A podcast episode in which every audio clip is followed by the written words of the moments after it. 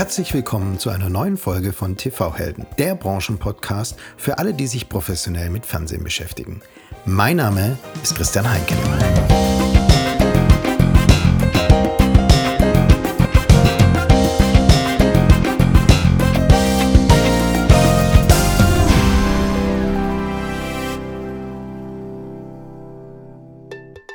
Bevor wir mit dem heutigen Gast starten, möchte ich dir kurz von einer Firma erzählen, die sich weltweit einen Namen in der Videokomprimierung und im Low Latency Streaming gemacht hat. Die Rede ist von Atem. Latenz ist der entscheidende Faktor im Streaming. Eine geringe Latenz macht den Endkunden glücklich, verhindert so Churn und ermöglicht so die Quality of Experience des Streamings auf Broadcast-Niveau zu bringen. Atem verspricht Latenzen von 5 bis 7 Sekunden. Und das nicht im Testszenario, sondern über alle Subscriber hinweg. Möglich macht das die Komplettlösung von Atem, die bei der Videoverarbeitung mit Codierung und Packaging anfängt und über Dynamic Ad Insertion bis hin zur Auslieferung über Content Delivery Networks reicht. Ja, und wenn die Latenz selbst mit Dynamic Ad Insertion so gering ist, dann eröffnest du dir neue Umsatzströme mit deinem TV-Service. Also, damit auch dein Kunde beim nächsten Fußball-Event ohne Verzögerung jubelt, gehe auf die Webseite ateme.com und schaue unter Ressourcen nach den White Papers oder spreche mit einem der Vertriebsmitarbeiter. In Folge 42 habe ich mit diesen über die Erfolgsfaktoren im Streaming gesprochen. Alle Links findest du wie immer in den Show Notes. Und heute freue ich mich auf einen ganz besonderen Podcast mit zwei Gästen zu einem Thema. Einem Thema, was die gesamte deutsche TV-Branche grundlegend und nachhaltig verändern kann. Wir werden nämlich heute über die TKG-Novelle sprechen. TKG steht für Telekommunikationsgesetz und dieses wurde vor längerem überarbeitet und ist mit den für uns in diesem Podcast thematisierten Änderungen seit dem 1. Dezember 2021 in Kraft. Der größte Streitpunkt bei dieser Gesetzesnovelle war der Wegfall der Umlagefähigkeit von Kabelanschlussgebühren. Andere Marktteilnehmer nennen dies Wegfall Nebenkostenprivileg. Konkret geht es darum, dass ab dem 1. Juli 2024, also in knapp acht Monaten, die Kosten für TV-Kabelverträge künftig nicht mehr vom Vermieter auf die Mietnebenkosten umgelegt werden dürfen. Bisher war es so, dass ein Vermieter einen Rahmenvertrag mit einem Kabelnetzbetreiber für seine Wohnungen geschlossen hat. Alle Mieter mussten zahlen. Ob sie nun Fernseh geschaut haben oder nicht, sie mussten zahlen. Und diese Kabelgebühren wurden über die Betriebskosten der Wohnung abgerechnet. Für die Kabelnetzbetreiber ein gutes Geschäft. So hatten sie Planungssicherheit und über das Sammelinkasso einen stabilen Cashflow. Für die Wohnungswirtschaften hatte die Umlagefähigkeit die Vorteile, dass sie eine Wohnung mit Plug-and-Play-Fernsehen in mehreren Zimmern und eine einheitliche Infrastruktur anbieten konnten. Ja, und die Mieter, die konnten über die gemeinschaftlichen Kabelanschluss zu günstigen Konditionen fernsehen.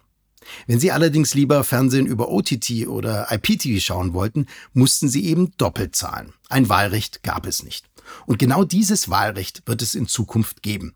Am 30.06.24 werden alle Sammelverträge automatisch unwirksam und dürfen dann auch nicht mehr von den Hausverwaltungen bzw. Vermietern über die Nebenkosten umgelegt werden. Die Auswirkungen dieser Änderung auf die Branche sind gewaltig. Laut Videotrends-Analyse der Medienanstaltung schauen 43,4 Prozent der Haushalte in Deutschland über Kabelfernsehen. Andere Quellen gehen davon aus, dass rund 12,5 Millionen von insgesamt knapp 17 Millionen Kabelhaushalten ab dem 1. Juli 2024 erstmal frei darüber entscheiden können, über welchen Weg sie ihr TV-Signal künftig eigentlich empfangen möchten oder ob sie gleich auf Fernsehen verzichten. Also, die OTT- und IPT-Anbieter wie Magenta TV, Waipu oder Satu scharren natürlich mit den Hufen. Ist der Wegfall der Umlagefähigkeit deren Durchbruch für ein gigantisches Wachstum? Die Broadcaster schauen ebenfalls gebannt auf das Datum. Was werden die Kunden tun? Wechseln sie zu OTT? Ist es für die privaten Medienanstalten wegen der höheren Distributionserlöse ein lohnendes Geschäft? Aber was, wenn die Kunden zu Nichtsehern werden oder die wunderbare nonlineare Welt aus X-VOD-Diensten kennenlernen. Wie viele Eyeballs schauen in Zukunft noch linear? Wandern die Kunden ab? Verändern sich nach dem Juli 2024 die Einschaltquoten? Und wenn man sich Alter und Fernsehpräferenz anschaut, dann leiden wahrscheinlich die privaten Medienunternehmen mehr als der öffentlich-rechtliche Rundfunk. Oder bleibt alles anders? Herzlich willkommen, Herr Christian Bichteler, Chief Sales Officer und Vorstandsmitglied der Tele Columbus, welche im Markt mit der Endkundenmarke Pure auftritt. Hey Christian, sympathischer Vorname. Ich freue mich, dein Gast zu sein. Wunderbar, schön, dass du da bist. Mein zweiter Gast ist Andreas Fuchs, Bereichsleiter Immobilienwirtschaft der Vodafone. Herzlich willkommen, Andreas. Ja, guten Morgen. Jetzt muss ich ja nur einmal Christian sagen. Ne? Freue mich, heute auch mit euch hier sein zu können.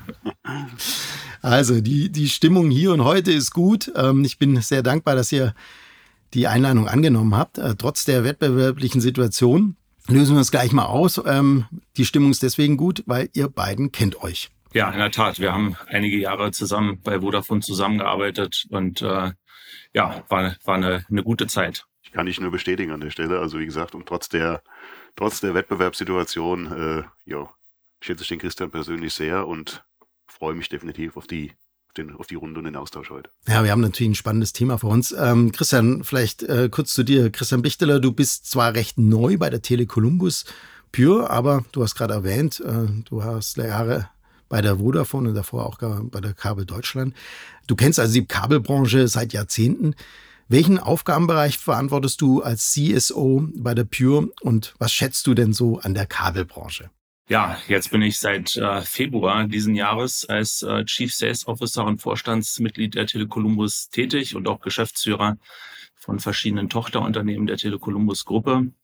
Verantwortlich natürlich vor allem für die Zusammenarbeit mit der mobilen Wirtschaft, aber auch Infrastrukturprojekte gefördert, genauso wie privatwirtschaftlicher Ausbau ähm, und ähm, für, die, für die Betreuung auch der ähm, immobilienwirtschaftlichen Verbände. Und natürlich vor allem ist es die Steuerung der, der Vertriebsniederlassung. Ja, was ich an der Kabelbranche schätze, das Gute ist erstmal, in der Kabelbranche geht keiner verloren. Man sieht sich immer wieder. Ähm, und als ich 2021 damals eingestiegen bin in die Kabelbranche, da fing gerade das Thema Internet ähm, über Coax an.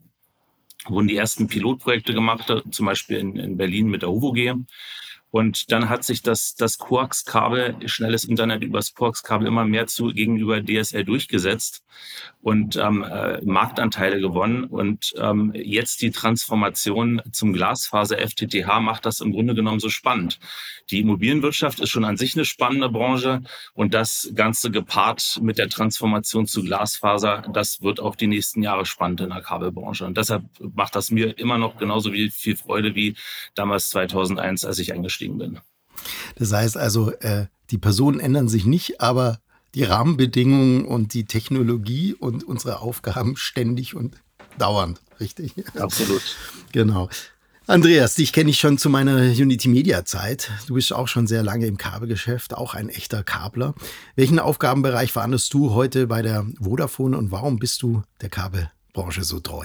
Naja gut, ich habe auch tatsächlich, äh, wenn du fragst, wie lange ich dabei bin, eigentlich nie was anderes gemacht, wenn ich jetzt mal so zurückdenke. Bin im Prinzip damals direkt nach der Uni 97 ähm, eingestiegen. Da gab es noch so Firmen damals wie Bosch Telekom und, und EWT. Äh, und das war auch in der Tat mein Start seiner Zeit. Bin dann hier über, über Easy in Hessen äh, äh, dann nach Unity Media gewechselt. Das war in der Tat die längste Periode meines, meines Kabelwirkens. Äh, und danach schließt sich dann die Zeit direkt dann nach der Übernahme durch Vodafone 2018, 2019 äh, an in Richtung Vodafone. Und da ist in der Tat äh, heute mein Platz. Ähm, und ich verantworte bei Vodafone im Prinzip den gesamten, ja, den gesamten Kabelbereich. Also das, was ist mal früher Kabel Deutschland äh, Unity Media war, äh, im Prinzip die Betreuung der Wohnungswirtschaft im weitesten Sinne.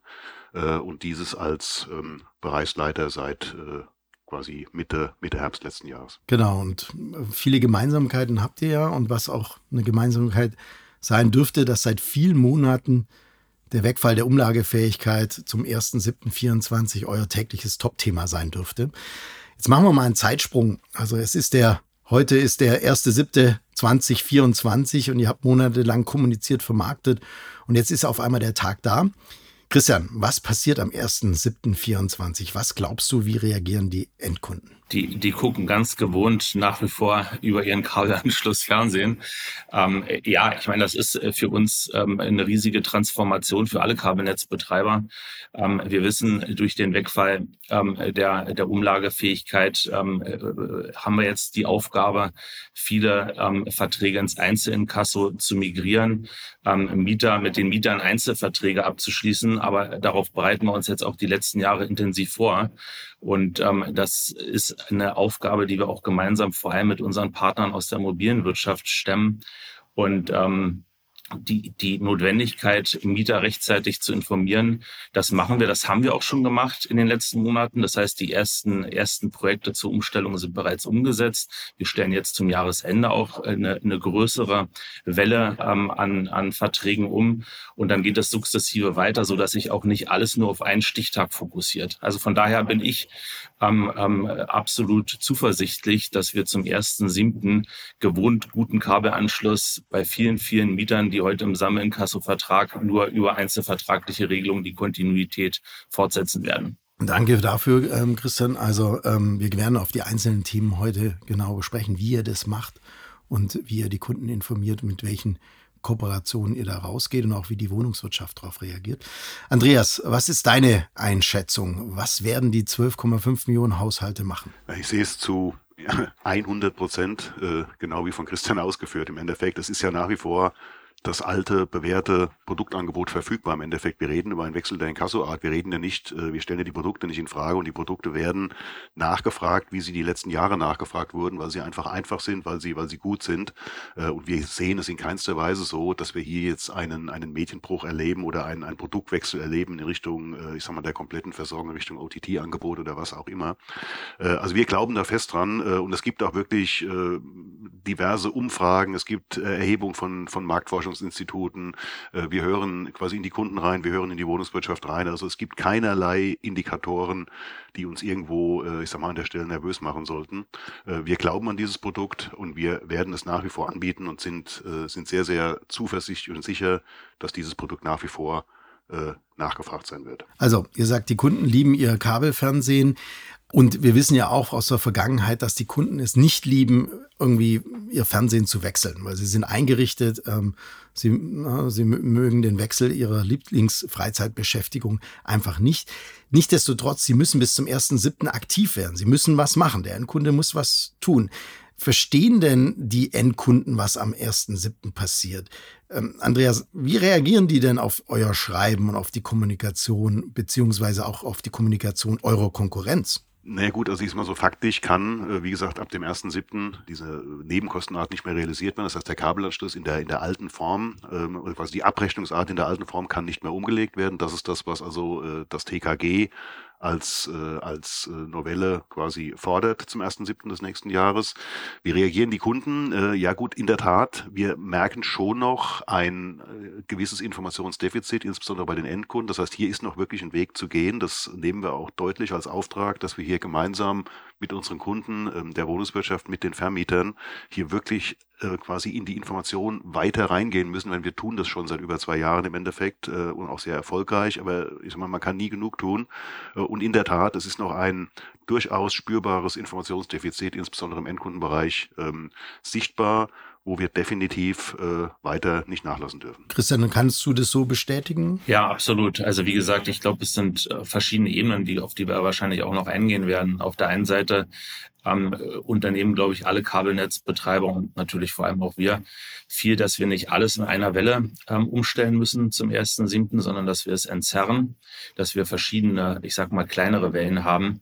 Und das Zweite ist, dass es eine gemeinsame Aufgabe von Immobilienwirtschaft ähm, und Kabelnetzbetreibern ist, ähm, die Mieterinnen und Mieter zu informieren. Ähm, und äh, es ist natürlich auch so, dass die Wohnungsunternehmen eine ganz andere Wirkung auf ihre Mieterinnen und Mieter haben, als wenn das nur von den Kabelnetzbetreibern Netzbetreibern erfolgt. Also von daher ist es eine gemeinsame Aufgabe. Nach wie vor ist ja der Wunsch da, Fernsehen weiter gucken zu wollen. Und das, diese Aufgabe lösen wir und müssen wir auch gemeinsam lösen. Und gehen wir jetzt mal vom Konsumenten zum Business to Business. Also was verändert sich am 1.7.2024 für die Wuvis und die anderen Vermieter? Christian? Ähm naja, wie gesagt, wir, wir werden viele Wohnungsunternehmen haben, ähm, die auf Einzelinkasso umstellen und ähm, die diesen Weg auch gemeinsam mit uns gehen. Aber an der Stelle sei auch angemerkt, dass es ähm, kein Verbot gibt, weiter auch im Sammelinkasso ähm, den Kabelanschluss ähm, abzurechnen, nur dass es halt nicht mehr über die Nebenkosten erfolgt, ähm, sondern es gibt zahlreiche andere Möglichkeiten, Zusatzvereinbarungen zum Mietvertrag oder auch ähm, bestimmte Gesellschaften, insbesondere auch Genossenschaften überlegen, selbst die Kosten zu tragen, um ein besonderes Serviceangebot ähm, für ihre Mitglieder oder Mieterinnen und Mietern anzubieten. Also von daher, ja, es werden ein, ein Großteil von Wohnungsunternehmen diesen, diesen Transformationsweg ins Einzelinkasso machen. Aber es gibt durchaus ähm, den einen oder anderen, der nach wie vor auch ähm, die Abrechnung über das Sammelinkasso fortführen wird. Bevor wir weiter in die Tiefe gehen, würde ich gerne einmal einordnen, wie viel wirklich, ähm, wie viele Haushalte wirklich betroffen sind. Ne? Also es sind ja 43 Prozent der deutschen Haushalte, die heute noch über Kabelfernseh schauen. Das sind äh, zwischen 16 und 17 Millionen Haushalte, ähm, beziehungsweise über 16 Millionen Haushalte. Aber es sind ja nicht wirklich alle ähm, jetzt von dieser Änderung äh, betroffen. Könnt ihr denn sagen, wie viel Kabelhaushalte jetzt erstmal von der Pure zum Beispiel versorgt werden von diesen 16 Millionen in ganz Deutschland? Wie viel versorgt ihr von der Pure? Also in, in Summe ähm, versorgen wir in Deutschland drei Millionen Haushalte mit dem Kabelanschluss. Circa. Und wie viel davon sind Mehrnutzerverträge? Also ich antworte mal anders. Ähm, das Gute mhm. ist, dass wir in vielen Bundesländern, insbesondere in Sachsen, Sachsen-Anhalt, Thüringen, aber auch Berlin und, und Brandenburg, eine Vielzahl heute schon im einzelnen Kasse versorgen, historisch bedingt.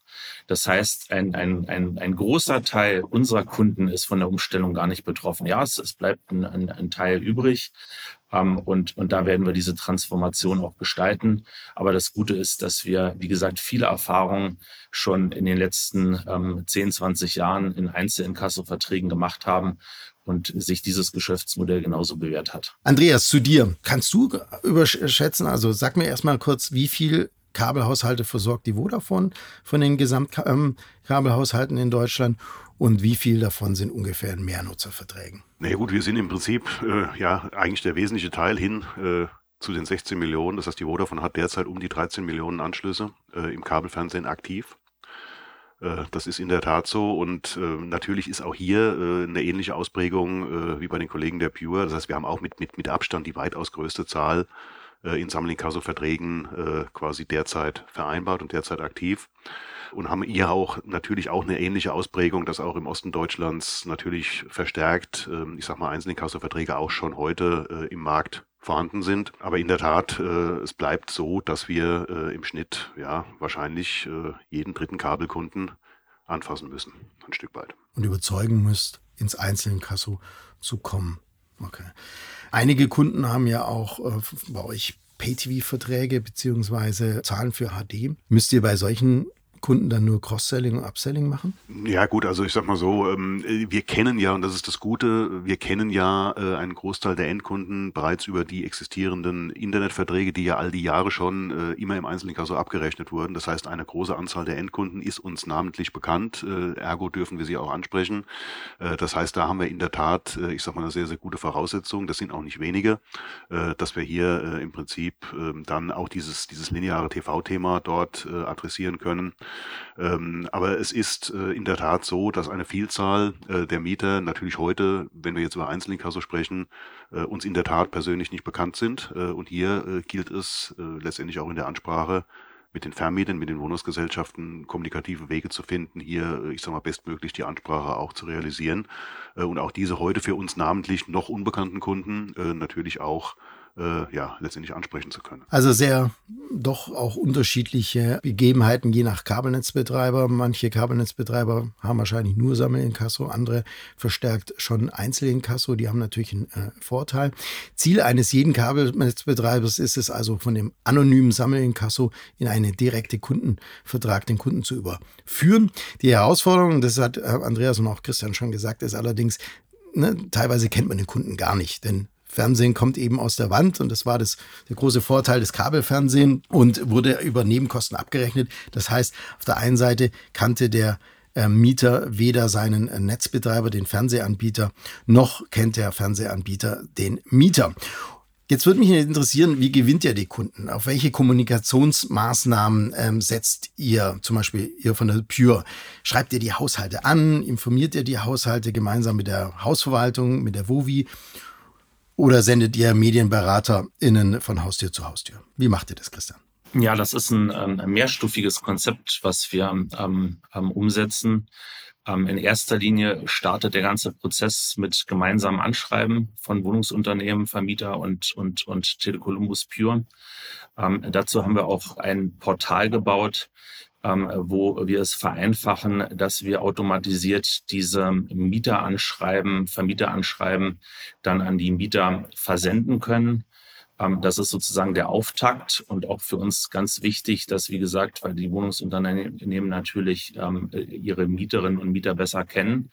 Und dann wird das ergänzt durch diverse weitere Vertriebskanäle. Ähm, Medienberater, die dann vor Ort unterstützen, beraten, Shops, online und diverse weitere Möglichkeiten, ähm, die man dann entsprechend noch ähm, parallel mit umsetzen kann. Aber es ist, wie gesagt, ein mehrstufiges Konzept und es sind auch mehrere ähm, Schreiben geplant zusammen mit den Vermietern, weil es, wie gesagt, auch erklärungsbedürftig ist ähm, und, und uns auch wichtig ist, dass natürlich dann alle Mieterinnen und Mieter bestmöglich informiert sind. Wann habt ihr angefangen mit der ganzen Kommunikation, mit dem ganzen Anschreiben der Mieterinnen und Mieter? Also wir, wir haben ja, wie gesagt, schon die ersten Wohnungsunternehmen umgestellt ähm, und versuchen, wie, was ich vorhin erwähnt habe, das nicht in einer großen Welle zu machen, sondern mit vielen, vielen kleinen Wellen. Ähm, und ähm, von daher ist es im Grunde genommen so, dass es Monat für Monat Umstellungen gibt. Ähm, und ähm, von daher haben wir schon viele Erfahrungen jetzt auch gesammelt, ähm, was bestmöglich funktioniert.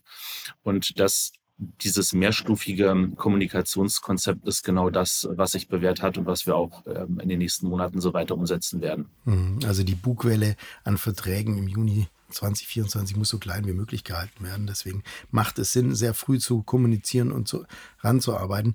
Andreas, was hat die Vodafone schon gemacht, um die Kunden für den direkten Kabelvertrag zu überzeugen und ihn dafür zu gewinnen? Ja gut, im Prinzip sind es die ähnlichen Maßnahmen im Endeffekt. Äh, wir sind auch sehr, sehr frühzeitig in der Ansprache. Ähm, Im Prinzip geht die ganze Informationskaskade, kann man sagen, im, im idealen Falle äh, zwischen sechs und acht Monate im Vorfeld zu einem Umstellungszeitraum los. Äh, das geht auch einher mit, mit, ich sag mal, kooperativer Kommunikation mit den Wohnungsunternehmen, auch ein mehrstufiges Modell, auch in verschiedenen Varianten.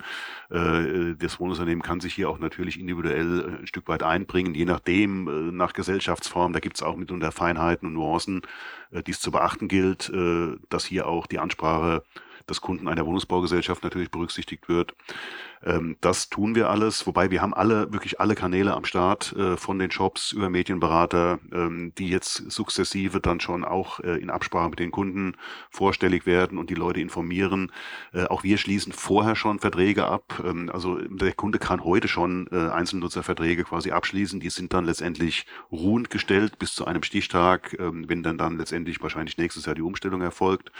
Ähm, wir haben auch Portale gebaut, das heißt, es gibt auch Self-Care-Portale, das heißt, auch die Kunden, die jetzt jetzt äh, eher keine Affinität haben, äh, ich sag mal, mit, mit, mit Menschen zu sprechen oder auch jetzt nicht unbedingt angesprochen werden wollen über Mailings, die können jederzeit äh, sich auch auf der Homepage äh, auch verlinkt dann teilweise über die über die Homepages der der Vermieter äh, quasi selbst äh, ein Stück weit äh, die neue Vertragsform sozusagen verschaffen. Äh, auch das ist live gegangen vor zwei Monaten äh, und und wird jetzt quasi äh, von der Kapazität hochgerammt, wo wir auch mittlerweile schon sehr sehr gute Ergebnisse sehen. Also wie gesagt ein ein buntes Potpourri an an Informationen und natürlich auch äh, ein Stück weit die Möglichkeit und das wird jetzt immer mehr wichtig sein, äh, weil die ähm, wir nennen das Peak Dates, das heißt also diese diese ich meine, der neuralgische Termin, äh, erster siebte oder auch der erste erste ist ein kritischer Termin, weil da auch die großen Jahresverträge meistens eine kalenderjährliche Schnittstelle haben.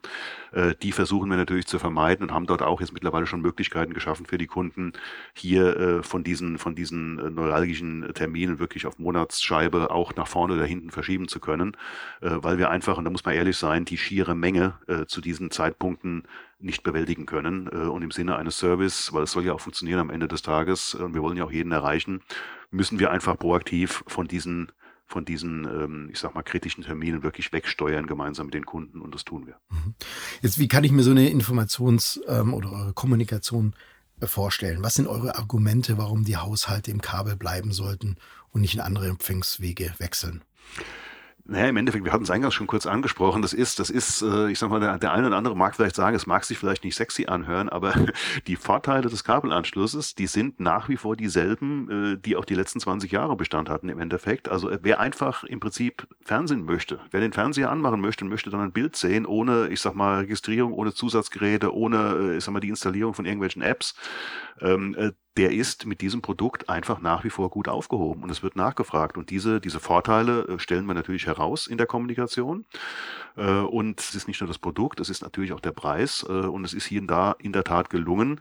Natürlich wird es teurer, das können wir leider nicht verhindern. Das heißt, das bringt einfach die, die Inkassoart mit sich, dass diese ein Stück weit, was Handlingskosten, was Verwaltungsaufwand angeht, die kann nicht mit einem Preisniveau einhergehen, wie man es von den Sammelinkasso-Verträgen gewohnt ist. Die muss leider teurer werden an der Stelle. Äh, nichtsdestotrotz ähm, äh, gelingt es ähm, quasi in diesem Markt äh, nach wie vor einen Preispunkt zu erreichen, der für die Endkunden in diesem Einzelinkasso unter 10 Euro sein wird und sogar noch ein Stück weit, wenn der Vermieter dann eine entsprechende Rahmenvereinbarung schließt, sogar noch, noch etwas äh, quasi bevorteilt wird vom Preis her. Äh, das nutzen wir natürlich auch als Argument, äh, weil der Kabelanschluss war früher in der Tat in der Einzelabrechnung noch ein Stück weit teurer. Also insofern ist das in der Tat ein Argument.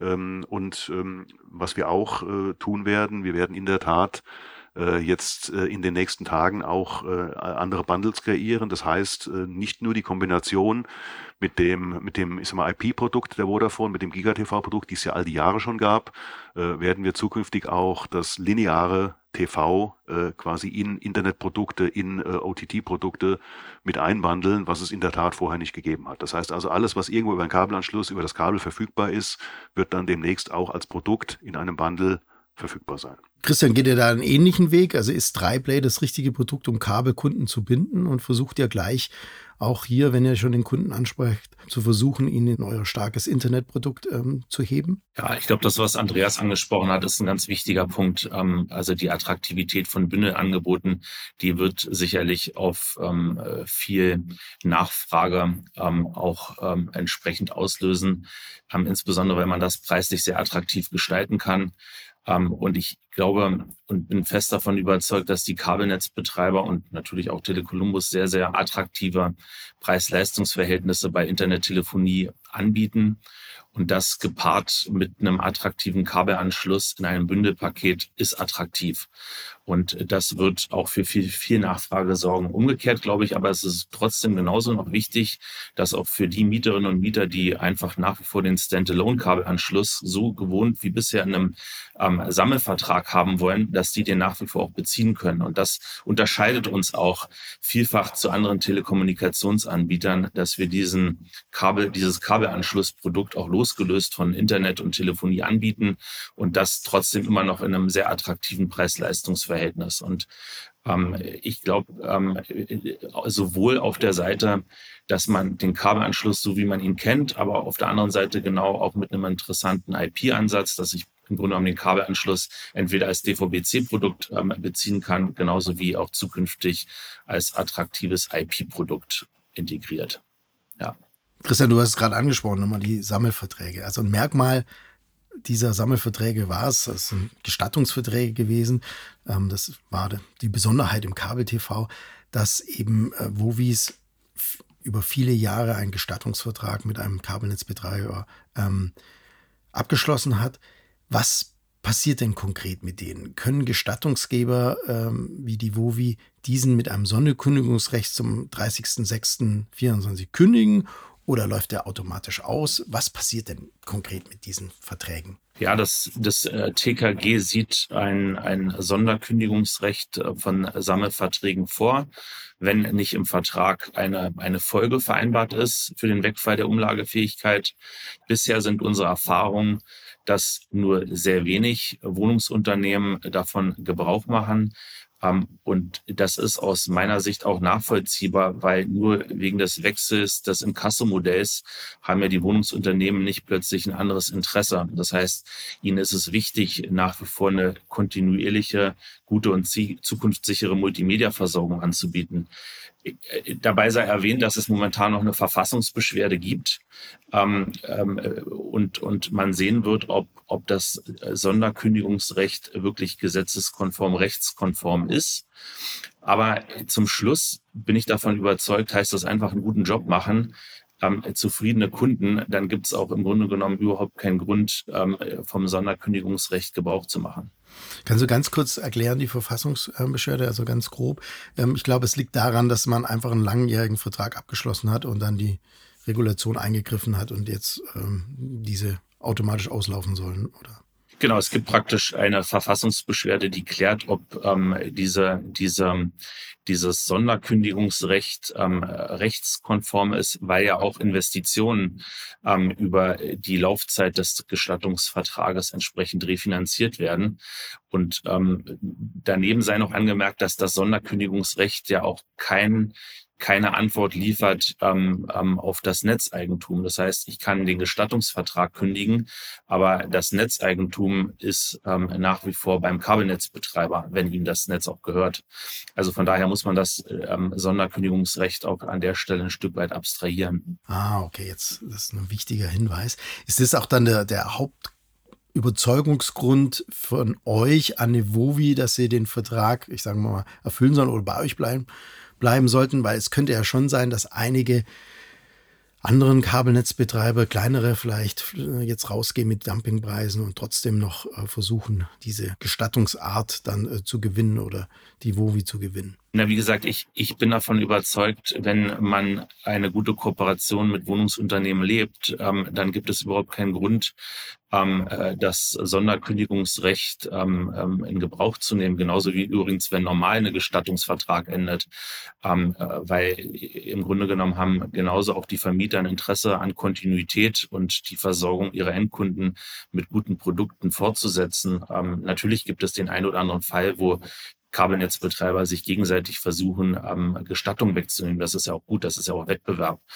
Ähm, aber man muss halt äh, darunter beachten, dass das Thema Netzeigentum vom Sonderkündigungsrecht äh, nicht betroffen ist und dass es ein Risiko gibt für denjenigen, der das Sonderkündigungsrecht zieht, weil zum Schluss halt noch nicht aus ist, ob es rechtskonform ist oder nicht. Und, und das muss dann auch jedem bewusst sein, der dieses Sonderkündigungsrecht zieht. Andreas, du hast es kurz angesprochen. Auch nach dem 1.7.24 können Vermieter für ihre Mieter einen Mehrnutzervertrag mit der Vodafone mit anderen Kabelnetzbetreibern abschließen. Was sind die Voraussetzungen dafür? Wie werden diese neuen Mehrnutzerverträge von euren Vodafone B2B-Kunden auch angenommen. Ja, vollkommen, vollkommen richtig. Auch ähm, Christian hat es ja auch eingangs kurz angesprochen. Also es ist ja in der Tat, es ist ja nicht die Vertragsform abgeschafft worden, es ist ja nur die Umlagefähigkeit äh, über die Betriebsnebenkosten. Mhm äh, dort ein Stück weit weggenommen worden. Das heißt, die Vorteile dieser Verträge sind ja nach wie vor gegeben im Endeffekt und gehen einher mit den Vorteilen des, des Kabelanschlusses, äh, was wie gesagt die letzten 20 Jahre äh, auch immer schon so war. Äh, und in der Tat, also äh, es gibt viele, viele Kunden in der Wohnungswirtschaft, die nach wie vor äh, sich für ein Sammelinkasso entscheiden. Das sehen wir mittlerweile. Es sind auch nicht wenige, es sind durchaus, äh, ist eine spürbare Zahl. Äh, und warum tun die das? Äh, letztendlich äh, allen vorangestellt natürlich der Servicegedanke, weil ein Wohnungsunternehmen, und hier sind insbesondere relativ, ich meine, ob man da Signifikantes abtrennen kann, aber die genossenschaftlichen äh, quasi Gesellschaftsformen sind hier relativ weit vorne, die einfach sagen, ihren Mitgliedern, ihren Mietern nach wie vor eben dieses Produkt als Service eben anzubieten als Vermieter. Ähm, und da ist nach wie vor das Mehrnutzermodell absolut geeignet, weil es mit attraktiven Preisen daherkommt äh, und äh, quasi im, im Service, was Entstörung, äh, technische Wartung etc., alles quasi mit inkludiert hat äh, und hier quasi ein rundum sorglos Angebot zu attraktiven Preisen äh, quasi als als, als Dienstleistung des Wohnungsunternehmens an seine Kunden äh, letztendlich darstellt. Und das wird wahrgenommen im Endeffekt sehr, sehr stark. Äh, aber auch die, ich sage jetzt mal, die Form äh, die Kosten weiter zu berechnen, also jetzt nicht im Sinne einer, einer Umlage, sondern äh, durchaus äh, auch mit anderen Berechnungsformen, entweder über die Kaltmiete, äh, wie auch immer geartete, ich sag mal, Vereinbarung mit den Vermietern, weil auch der Vermieter und, und, und der Mieter hat ja Interesse an dem Produkt. Also es gibt durchaus Möglichkeiten, äh, es nicht über die Umlage abzubilden, sondern über andere Formen der Inkassoart darzustellen und das ist nach wie vor das Mehrnutzermodell. Also wie gesagt, wir haben diese Verträge nach wie vor und sie werden signifikant nachgefragt. Du hast es ähm, angesprochen. Die Vermieter und die Wovis müssten ein hohes Interesse haben, weil sie wollen ja letztendlich zufriedene, aufgeklärte Kunden haben. Ich höre jetzt aber immer wieder aus dem Markt, dass die Wovis noch sehr abwartend sind und dass das Datum für sie noch äh, weit in der Ferne scheint. Wie ist da äh, mit eurem Partner in der Wohnungswirtschaft, wie ist da deine Erfahrung, Andreas? Ist dem so? Ja, das, das, ich würde mal sagen, das war so, wenn man jetzt mal zwei Jahre zurückdenkt. Äh, also das ist sehr, sehr langsam ein Stück weit angelaufen, äh, was wir damals schon sehr, sehr, ja, durchaus kritisch gesehen haben, weil wir wussten ja, dass es im, im Peak dann irgendwann wirklich zu, zu hohen Aufkommen führt im Endeffekt. Äh, wir erleben mittlerweile mehr Dynamik, durchaus mehr, also deutlich mehr Dynamik im Endeffekt, ähm, dass jetzt hier in der Tat im Hinblick jetzt auf das doch nahende Datum wir äh, eine sehr, sehr starke Nachfrage auch von unseren Kunden, äh, na ist es jetzt endlich egal, Wohnungswirtschaft, aber auch die mittleren und, und, und kleineren Kunden hier äh, sehr, sehr stark an ähm, den Finalisierung der Verhandlungen interessiert sind. Und da kann man sagen, da ist jetzt nichts mehr davon zu spüren. Auch die Verbände kommunizieren entsprechend, dass man hier die Termine und die Timelines im Auge behalten soll. Also insofern, diese Not haben wir nicht mehr. Also wir haben gut zu tun, was also die, äh, die Themen angeht, was äh, quasi Vertragsneuordnung, Vertragsverhandlungen angeht.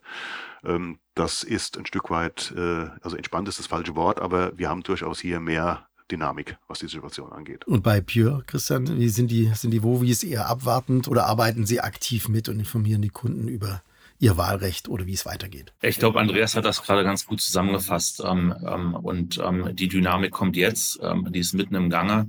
Ähm, insbesondere, wie gesagt, auch zum Jahresende werden wir eine größere Welle an Umstellung haben. Das hat auch natürlich was mit der Abrechnung zu tun.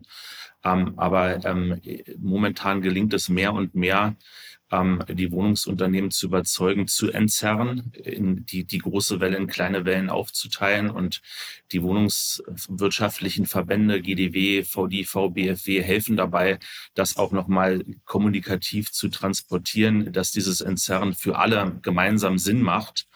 Ähm, weil zum Schluss ähm, geht es ja auch um die Beratungsqualität für die Mieterinnen und Mieter. Das heißt, wir haben ja ein gemeinsames Interesse, Wohnungsunternehmen und Kabelnetzbetreiber, ähm, dass die ähm, Mieterinnen und Mieter bestmöglich informiert sind. Und das kann man nur gewährleisten, indem man entzerrt ähm, und indem man das, wie gesagt, auf, auf viele kleine Wellen ähm, ähm, umlegt. Und da bin ich jetzt zuversichtlich, dass wir mit dieser Dynamik, die wir jetzt am Markt haben, auch, ich sag mal, ein, ein spannendes Dreivierteljahr vor uns haben und eben nicht nur einen Stich, Stichtag zum 1.7. Ja, also die nächsten Monate werden sicherlich spannend und die Monate danach auch.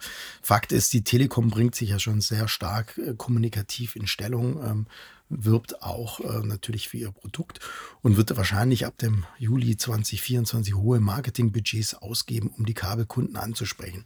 Jetzt, wir hatten ähm, schon über die Vorteile vom Kabelfernsehen gesprochen, welche Vorteile sind. Jetzt ähm, ist aber Fakt, dass natürlich ein OTT-Produkt oder ein IPTV-Produkt wie Waipo oder Magenta TV andere Möglichkeiten ähm, außer dem linearen Fernsehen noch bietet. Insbesondere hinsichtlich Content-Vielfalt und Feature-Vielfalt. Was setzt zum Beispiel die Pure dagegen, ähm, gegen diese ja, reichhaltigen Produkte? Also erstmal ist es so, dass viele Mieterinnen und Mieter seit Jahrzehnten den Kabelanschluss nutzen. Und das ist, glaube ich, auch unser Vorteil dass viele auf Kontinuität setzen werden. Die wollen das Fernsehprodukt, was sie gewohnt sind, was sie schätzen, was sie mögen, weiter haben. Natürlich wird es so sein, dass unter anderem die Telekom viel Werbung macht.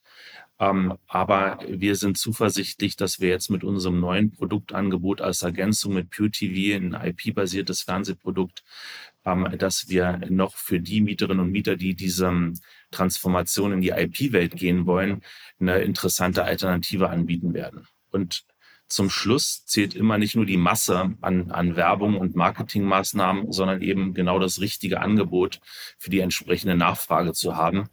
Und ähm, die Chance, dass wir seit ähm, Jahrzehnten Partner der Immobilienwirtschaft, aber auch damit der Mieterinnen und Mieter sind, ist, glaube ich, unser großer Vorteil.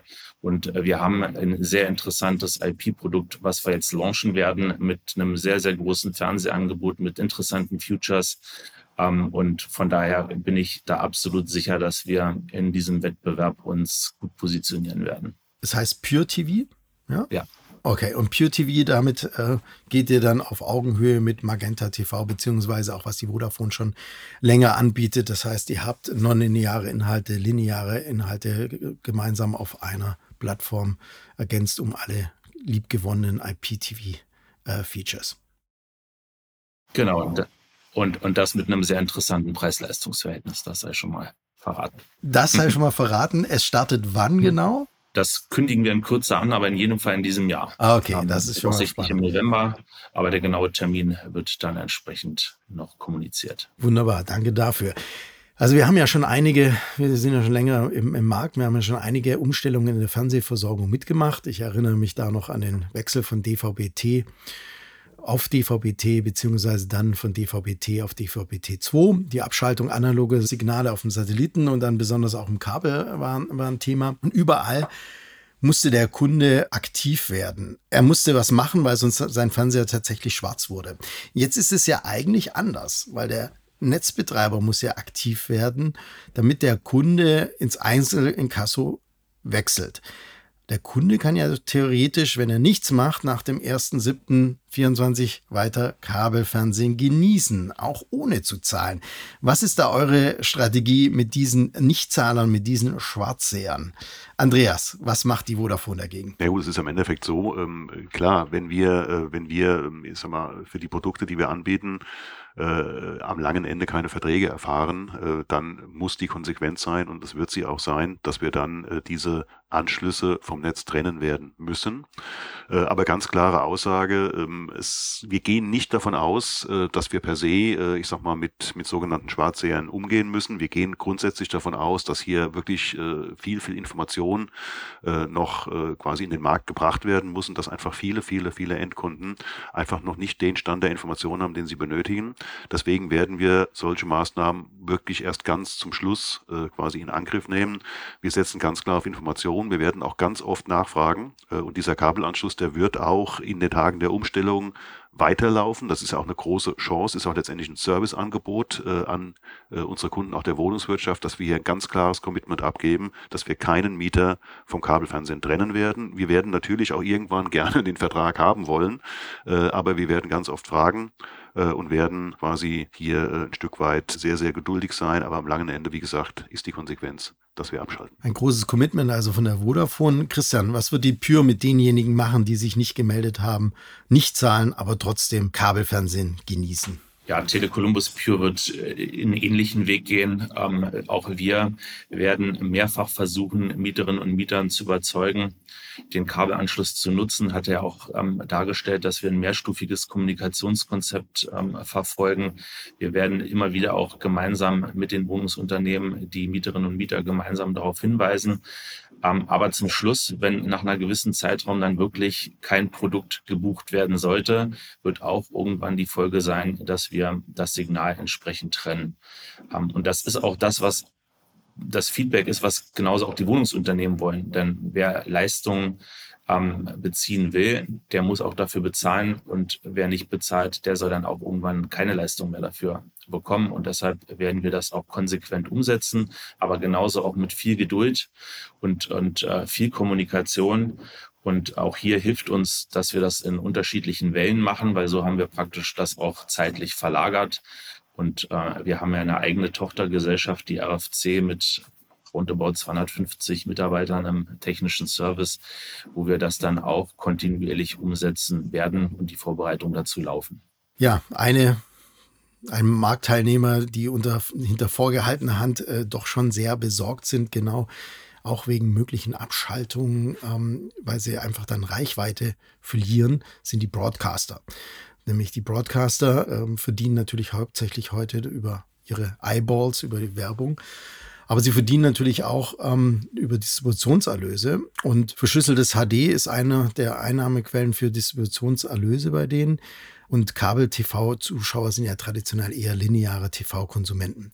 Was glaubst du, Andreas? Was passiert mit euren HD-Kunden, ähm, mit, mit den Kunden, die für heute schon für Pay-TV zahlen? Naja gut, wie gesagt, also wir gehen grundsätzlich erstmal zunächst davon aus, dass die, äh, die Menschen einfach weiter Fernsehen gucken wollen und äh, gehen davon aus, dass dieser lineare Anschluss äh, aktiv sein wird. Demnach äh, werden auch die Produkte, die damit einhergehen, also sprich auch äh, Pay-TV oder HD, äh, nach wie vor die Reichweite behalten. Das heißt, da sind wir erstmal sehr ruhig äh, und glauben also nicht, dass wir groß äh, auch für die, für die Partner auf der Anbieterseite da wirklich einen, einen Reichweitenverlust äh, erleiden wollen.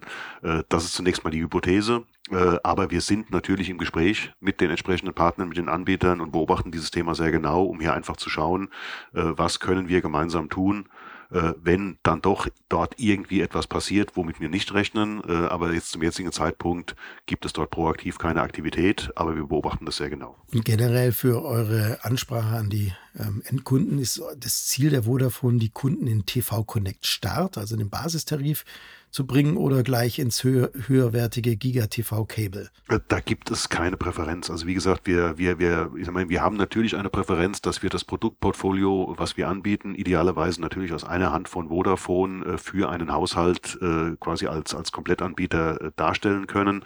Was der Kunde oder der Endkunde in dem Fall letztendlich für sich möchte, ob das jetzt ein TV Connect Start im, im, im klassischen Setup ist oder ob er dann gerne Giga TV oder, oder beides quasi in Kombination, gegebenenfalls auch auch noch mit Internet-Bundles oder auch mobil letztendlich, äh, ist ja auch im Portfolio der Bundles verfügbar. Das ist, äh, ich will jetzt nicht sagen egal, ähm, aber es ist keine Präferenz, welches TV-Produkt, äh, wenn das jetzt hier die Frage ist, äh, da genutzt werden soll. Am Ende entscheidet der Kunde und ich denke, das soll auch so sein. Okay, also ihr bietet das Portfolio an. Ähm, jetzt eine Frage an euch beiden. Also ich, ich habe gerade gesagt, die Broadcaster, und das sind natürlich auch viele meiner unserer ähm, Zuhörerinnen und Zuhörer, die sind besorgt. Ähm, hat denn von euch eigentlich jemand ähm, etwas von den Broadcastern gehört? Also äh, kooperieren die mit euch? Machen die etwas? Weil in allen anderen technischen Umstellen waren die bisher sehr aktiv und die haben aktiv informiert, Infotafeln aufgeschaltet, Laufbänder in aktuellen Pro äh, Programmen geschaltet oder sogar Sondersendungen zu diesem Thema gemacht. Wisst, wisst ihr da irgendwas? Äh, ja gut, also wir, wir sind mit den äh, insbesondere äh, größeren Playern natürlich im Austausch, äh, insbesondere auch was jetzt die Mechanik und die und die Möglichkeiten äh, der Szenarien äh, quasi betrifft, die damit einhergehen. Äh, aber wie gesagt, konkrete, konkrete Handlungsempfehlungen äh, sind zum jetzigen Zeitpunkt noch nicht, noch nicht spruchreif an der Stelle. Christian, irgendeine Ergänzung? Weißt du irgendwas, äh, Kooperationen, Podcaster? Nein, mehr als das, was Andreas gesagt hat, kann ich auch aus Sicht Telekolumbus zurzeit nicht sagen. Dann interpretiere ich doch mal, dass die Broadcaster sich vornehm zurückhalten, neutral halten und schauen, was da auf sie zukommt. Christian, du hast das Thema Wegfall der Umlagefähigkeit jetzt schon bei zwei Kabelnetzbetreibern betreut. Ähm, was ist deine Botschaft an die Branche? Welche Botschaft hast du an die Vermieter und welche Tipps möchtest du anderen Kabelnetzbetreibern mitgeben? Das, das ist eine gute Frage. Und ich bin ähm, der festen Überzeugung, dass die Branche gar nicht äh, meinen Rat braucht, ähm, sondern die letzten Jahre gut genutzt hat, sich jetzt auf die Umstellung vorzubereiten. Und, und die meisten Kabelnetzbetreiber vermarkten ja bereits Internettelefonie im Einzelinkasso. Von daher ist der Umstieg jetzt von TV ins Einzelinkasso im Grunde genommen ja nur eine Erweiterung ihrer Consumer-Aktivitäten und bietet umgekehrt ja übrigens auch eine Chance, denn ich lerne den Kunden kennen und habe die Möglichkeit, nicht nur den Kabelanschluss zu vermarkten, sondern auch Upselling mit Internettelefonie ähm, ähm, zu, umzusetzen. Von daher bietet das gleichzeitig natürlich auch eine Riesenchance. Ähm, ja, vielleicht wird es einige Anbieter auch geben, die bisher nur TV ähm, gemacht haben, für die das jetzt auch eine Gelegenheit ist, sich von ihren Kabelnetzen zu trennen und, und die zu verkaufen. Auch da sind wir natürlich gerne als Ansprechpartner, stehen wir zur Verfügung. Und den Vermietern empfehle ich, gemeinsam mit den Kabelnetzbetreibern das Entzerren weiter voranzutreiben und die Kommunikation, so wie das auch bisher gelebt wird, als gemeinsame Aufgabe zu sehen. Denn zum Schluss ist es wichtig, dass alle Mieterinnen und Mieter gut abgeholt werden. Also du siehst eventuell eine Konsolidierung, eine weitere Konsolidierung des Kabelmarktes. Aber insbesondere sagst du der Branche, nutzt die Chance, den Endkunden kennenzulernen und ihm noch mehr von euren Produkten zu verkaufen. Andreas, äh, welchen Appell hast du an die Branche? Ja gut, ich bin da ähnlich, ähnlich unterwegs. Also ich glaube in der Tat auch nicht, dass wir viele, viele wirklich Wechsel ähm, der Produkte, der Infrastruktur der Anbieter wirklich in diesem, in diesem Kontext erleben werden. Ich meine, wir haben nach wie vor den Wettbewerb, den wir all die Jahre hatten, aber äh, der, der Trigger des Wegfalls der Umlage, glaube, wird jetzt nicht signifikant äh, die Märkte verschieben an der Stelle. Ich sag mal, es ist nach wie vor, wir haben drüber gesprochen, wer einfach Fernsehen möchte, ist beim Kabelfernsehen wirklich gut aufgehoben. Der Empfangsweg wird definitiv definitiv nicht wegfallen im Endeffekt. Und es ist ja ist auch nicht so, dass die anderen Produkte nicht parallel und on top verfügbar sind. Das heißt, es gibt Premium TV, es gibt Giga TV, es gibt OTT-Angebote, die ja sowieso in aller Regel, in, wenn man in die Wohnzimmer reinschaut, immer in Kombination genommen werden. Es gibt eigentlich ganz wenige, die jetzt nur OTT schauen. Die meisten haben wirklich einen Kabelanschluss als Basis, den sie dann quasi an allen Geräten nutzen, in allen Zimmern nutzen, einmal nur bezahlen müssen im Endeffekt und ganz oft die Netflix und Amazons dieser Welt quasi on top abonniert haben. Äh, das ist das, was wir sehen und das tut diesem, diesem Standard Basic-Produkt nicht weh. Äh, und ich denke insofern, wir sind gut aufgestellt. Also wir haben im Portfolio die ganzen Themen drin. Äh, wir haben, wie gesagt, das Senderangebot, wir haben, wir haben, äh, wie gesagt, den Content drin. Das alles zu fairen Kosten, das ist nach wie vor der Fall. Und was jetzt ja auch noch seit einigen Monaten quasi am Start ist, dass wir auch als Vodafone quasi dann den eigenen Footprint, also sprich das bestehende, den bestehenden Kabelfootprint auf Basis einer, einer sicheren HFC-Versorgung für unsere Kunden dann auch im Angebot dann auch für Fiber ausbauen. Das machen wir mit der Tochter OXG. Äh, und das ist auch eine Kombination, die insbesondere auf die Wohnungswirtschaft sehr, sehr viel Vorteile bietet, äh, weil sie eben äh, sehr, sehr wenig Risiken bietet, was jetzt, ich sag mal, Tiefbauverzögerung angeht, was Signalausfälle angeht und auch hier in einem sehr, sehr guten kontrollierten Modus quasi im Bestand stattfinden kann. Also insofern sind wir da ganz ruhig und sind motiviert und machen unseren Job und harren der Dinge. Okay, so leicht lasse ich mich dann doch nicht äh, zufriedenstellen. Jetzt ärgere ich euch noch ein bisschen. Eine Frage doch, ey, lasst uns mal vom Worst Case ausgehen. Fakt ist, ihr habt jetzt gerade 100 Prozent eurer Kunden bezahlen irgendwie. Ähm, es wird eine Veränderung geben. Jetzt gehen wir mal vom Worst Case aus und doch viele Haushalte gehen weg vom Kabel hin zu anderen Empfangswegen.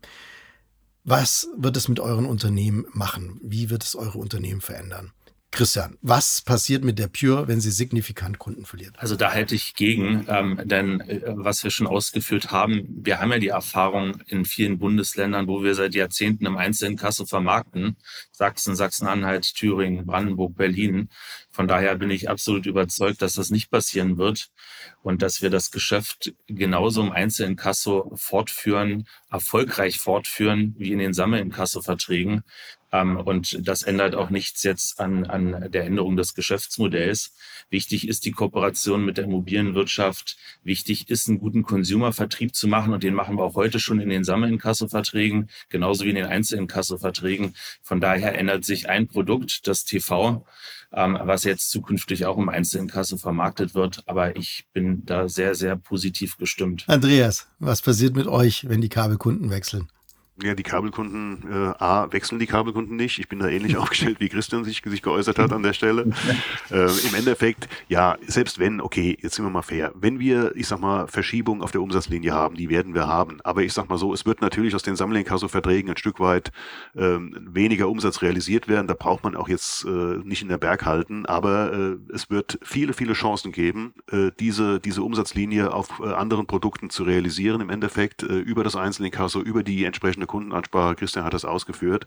Und da setzen wir drauf und wir äh, sind auch nachhaltig unterwegs. Das heißt, die Thematik, äh, dass wir jetzt in Fiber investieren, dass wir diesen Markt nach wie vor für uns, äh, ich sag mal, gewinnen wollen und, und ausbauen wollen, ähm, das ist äh, definitiv die Botschaft. Und ähm, äh, das ist jetzt hier eine Situation, mit der gehen wir um, die ändert aber nichts an dem Produkt und an der, an der, an der Marktstellung, die wir, äh, ich sag mal, für uns, für uns erkennen und auch nach vorne weiterhin einnehmen wollen. Also insofern alles gut äh, und wir sind, ähm, ich sag mal, äh, wir nehmen das sportlich, um es vielleicht mal mit einem mit einem solchen Ausdruck zu kommentieren. Genau, also weniger Risiko, mehr Chancen seht ihr beide.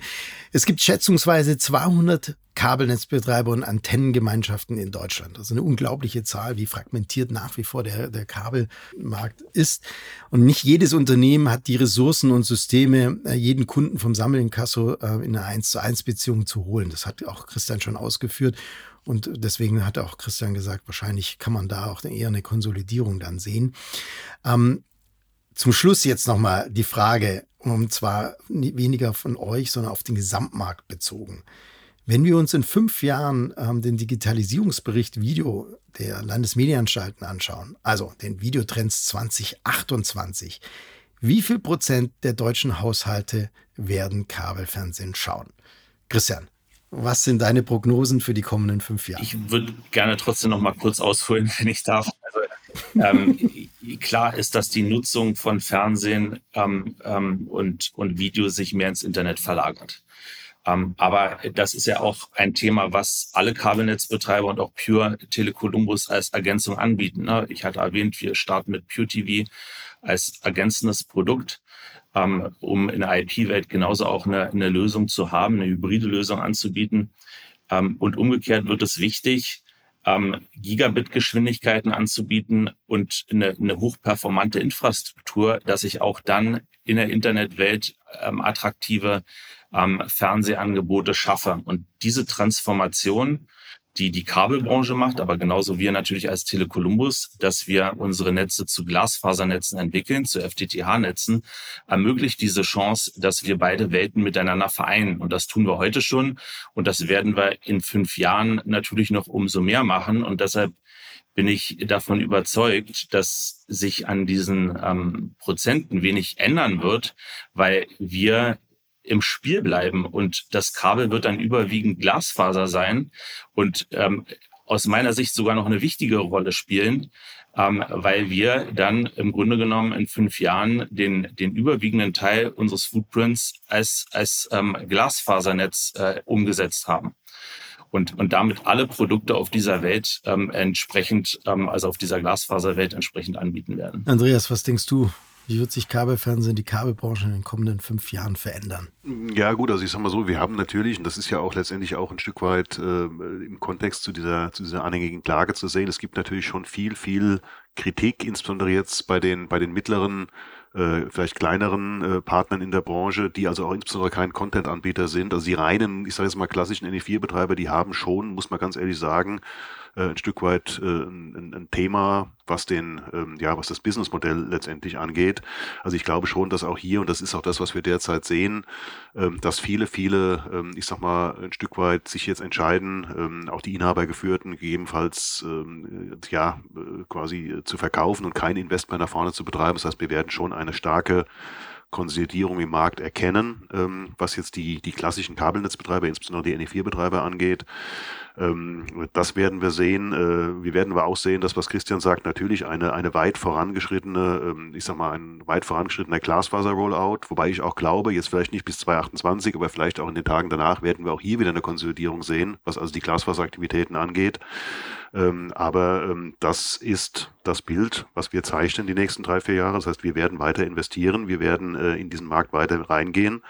Ähm, es werden aber, glaube ich, am Ende weniger Unternehmen sein. Das ist eigentlich ganz interessant, ne? Also für uns als äh, alte Kabler, ähm, ich bin in den Markt reingekommen, in den Kabelmarkt, da waren Kabelnetzbetreiber ein reines ein reiner Anbieter von Fernsehen und hat gelernt, Telekommunikationsdienstleistungen anzubieten und musste das erst lernen, während andere schon mit DSL natürlich draußen waren. Die haben dann gelernt, wie man Fernsehen anbietet.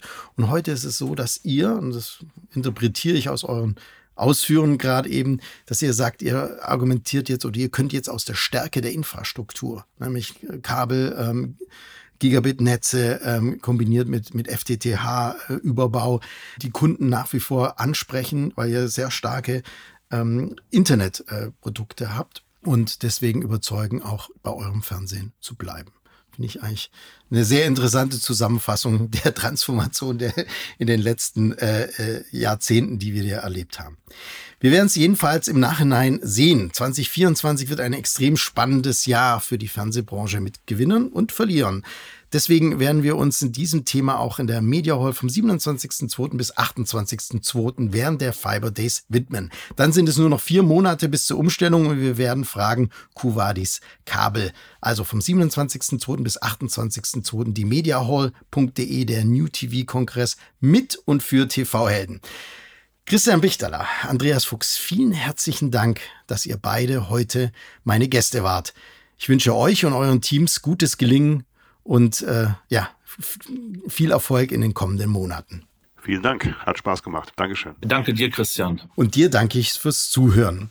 Wenn diese Folge von TV-Helden euch gefällt, dann unterstütze uns doch bitte, indem du diese Folge weiterempfiehlst an deine Kolleginnen und Kollegen oder gerne in den sozialen Medien. Das positive Mund-zu-Mund-Marketing ist unser TV-Helden-Team Lohn. Besten Dank und auf Wiederhören wünscht Christian Heinke.